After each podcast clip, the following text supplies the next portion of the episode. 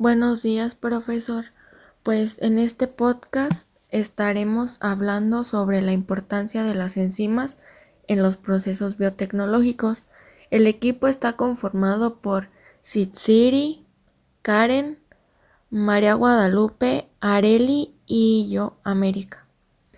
Este, para, para comenzar, eh, iré dando una, un concepto de lo que son las enzimas y nos iremos adentrando en la importancia de las enzimas y cómo éstas influyen en los procesos biotecnológicos. Bueno, una enzima es un catalizador, es decir, son sustancias que aunque no se consumen en una reacción, estas van a aumentar la velocidad de la misma reacción. Y bueno, estas enzimas son proteínas que catalizan reacciones químicas en los seres vivos. Bueno, las enzimas, a diferencia de los catalizadores inorgánicos, estas van a, van a catalizar reacciones específicas.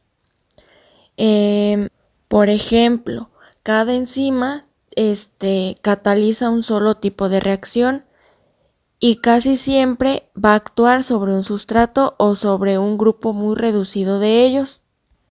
Y bueno, sin embargo, eh, existen varios grados de especificidad. Por ejemplo, la enzima sacarasa es muy específico ya que rompe el enlace beta glucosídico de la sacarosa o de compuestos muy similares y eso sería un ejemplo de las que son más específicas y también existen enzimas que no son tan específicas, son muy pocas y entre ellas están las proteínas digestivas como la quimotripsina que rompe los enlaces amida de proteínas y péptidos de muy diversos tipos. Bueno, a continuación les hablaré de una enzima y sus principales características. En estas reacciones, las enzimas actúan sobre unas moléculas denominadas sustratos, las cuales se convierten en moléculas diferentes denominadas productos.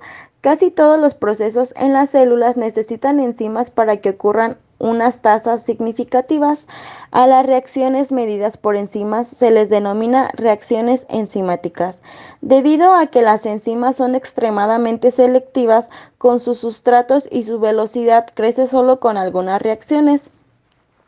El conjunto set de enzimas presentes en una célula determina el tiempo de metabolismo que tiene esa célula. A su vez, esta presencia depende de la regularización de la expresión genética correspondiente a la enzima. Como todos los catalizadores, las enzimas funcionan disminuyendo la energía de activación de una reacción de forma que la presencia de la enzima acelera sustancialmente la tasa de reacción. Las enzimas no alteran el balance energético de las reacciones en que invierten y modifican. Por lo tanto, el equilibrio de la reacción pero consigue acelerar el proceso incluso de escalas de millones de veces. Una reacción que se produce bajo el control de una enzima o de un catalizador, en general, alcanza el equilibrio mucho más deprisa que la correspondiente reacción no catalizada.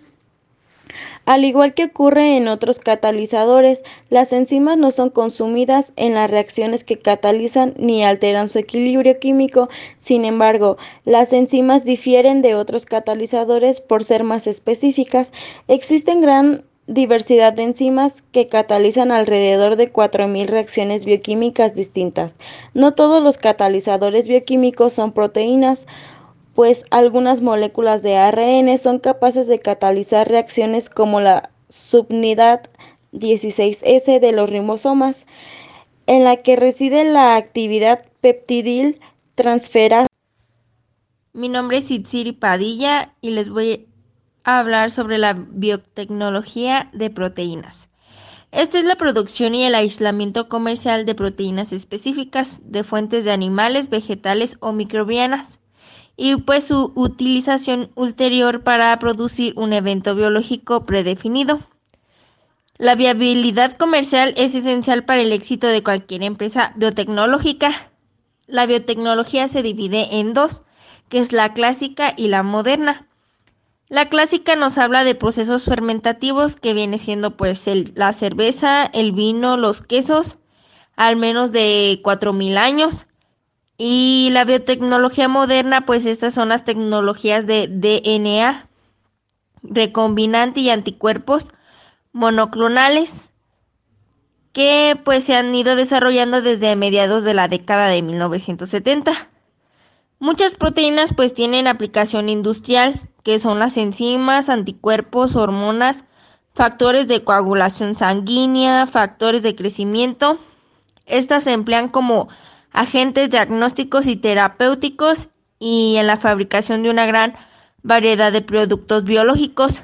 Se las puede obtener de sus fuentes naturales, pero actualmente es muy frecuente su obtención a partir de otros organismos por técnicas de DNA recombinante.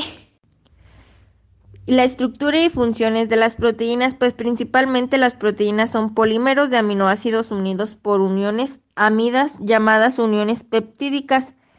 La cadena polipeptídica constituye la estructura primaria de las proteínas dada por la secuencia de los residuos de los aminoácidos. Pues para ser funcional la proteína requiere niveles superiores de estructura, ya que llevan su forma tridimensional esencial pues para su función. La producción de proteínas recombinantes pues para su uso clínico es un emprendimiento de alto riesgo y de alta recompensa.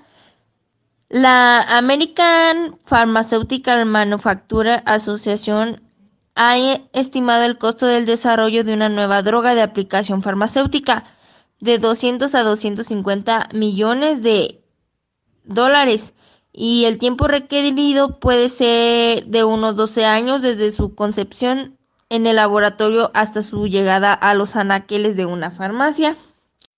Cabe mencionar la importancia de las enzimas en nuestro cuerpo. Sin ellas, pues obviamente no podríamos realizar la gran cantidad de, tareas necesarias para su función de forma correcta y nos enfermaríamos gravemente. Las enzimas son clave para el organismo, ya que existe un estado en el cual las enzimas trabajan en ciertas condiciones, ya que dependiendo de esta, si aumentamos la temperatura a más de 40 puede suceder una desnaturalización. Hay diferentes tipos de enzimas. Las más comunes trabajan en procesos de digestión, separando las moléculas de los alimentos en piezas más pequeñas para que el cuerpo pueda absorber y otra vez las enzimas actúen para permitir que moléculas se unan para producir una nueva. Cada enzima tiene un trabajo específico y son muy selectivas. Ahora hablaremos de cómo funcionan las enzimas. Bueno, como ya comentamos que las enzimas eh, que a lo que se encargan o más bien la importancia dentro de nuestro organismo, ahora debemos de saber cuál es su función.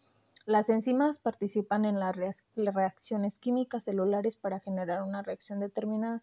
Cada enzima está hecha para una función específica. Las moléculas por sobre las cuales trabaja las enzimas se denominan sustrato y cada una de estas están ligadas a una región de enzima llamado sitio activo. Existen dos formas o modelos en que pueden actuar unas enzimas y la velocidad de la reacción depende de ellas. Si la zona de activación de la enzima tiene la forma exacta para unirse a cierto sustrato, la reacción es veloz. Si, si el sistema se denomina llave o cerradura es, por ejemplo, cuando se, se puede adaptar en caso de que la zona activa de la enzima y el sustrato no sea compatible. Ambos se adaptan para funcionar. Este tipo de reacción lleva el nombre de encaje inducido. Una vez que se desarrolla la unión entre enzimas y sustrato, ocurre la reacción química. Eh, en, caso de la, en caso de la zona de la activación del sustrato no sea compatible, pues ambos se adaptan. Una vez que se desarrolla la unión entre enzima y sustrato, ocurre la reacción química, que ya era, lo que anteriormente comentábamos. Esa molécula recién creada se separa de la enzima y ésta vuelve a estar disponible para catalizar otra